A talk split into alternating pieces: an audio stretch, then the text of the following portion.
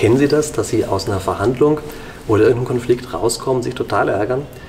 Dass Sie sagen, wie kann es eigentlich sein, dass mich der andere schon wieder ausmanövriert hat, dass ich jetzt wieder irgendwas machen muss, was ich überhaupt gar nicht machen wollte, obwohl ich mir doch so sehr vorgenommen hatte, das zu vermeiden? Nur für den Fall, dass Ihnen das manchmal so geht, dann liegt es daran, wahrscheinlich zumindest, dass Sie Opfer einer List geworden sind.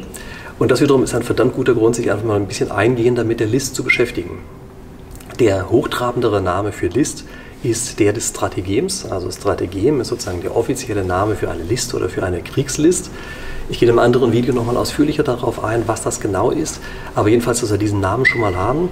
Und es gibt aus China äh, eine Sammlung von 36 Strategien, die angeblich von einem chinesischen General 400 nach Christus ungefähr aufgeschrieben worden ist und die es immerhin geschafft hat, bis heute zu überdauern. Und wenn 36 Ratschläge 1500 Jahre lang überleben, dann ist das normalerweise schon mal ein ziemlich gutes Zeichen dafür, dass es interessant und relevant und wichtig genug ist, sich ein bisschen näher damit zu beschäftigen. Nun, warum tue ich das gerade? Ich tue das deshalb, weil ich Professor bin und mich seit sehr vielen Jahren, inzwischen eigentlich sogar schon Jahrzehnten, mit der Spieltheorie beschäftige. Die Spieltheorie klingt nicht so, aber sie ist die westliche Theorie des Konflikts. Also in der Spieltheorie gucken wir uns an, wie militärische, wirtschaftliche, auch persönliche Auseinandersetzungen äh, überhaupt funktionieren, wie die Mechanik dahinter ist, wie man sich darin verhalten soll. Und diese spieltheoretische Sichtweise prägt sehr stark unser westliches Denken, selbst dann, wenn Sie von Spieltheorie selber im Detail eigentlich noch nicht viel gehört haben.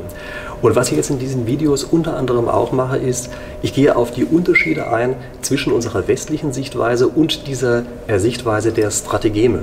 Und auf die Art und Weise können wir uns vielleicht ein bisschen herauspicken, äh, was das Beste aus den beiden Welten ist. Vielleicht hilft es auch ein wenig, die jeweils andere Welt zu verstehen.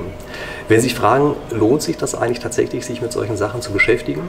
Also ich denke natürlich sowieso, ähm, aus den verschiedensten Gründen. Ich glaube aber, es lohnt sich auch für die meisten anderen Menschen. Einfach deshalb, weil eben sehr viele Interaktionen, die wir so am Tag haben, sind eben sozusagen versteckte kleine oder große Konflikte. Im Geschäftsleben sind es dann sogar häufig größere Konflikte.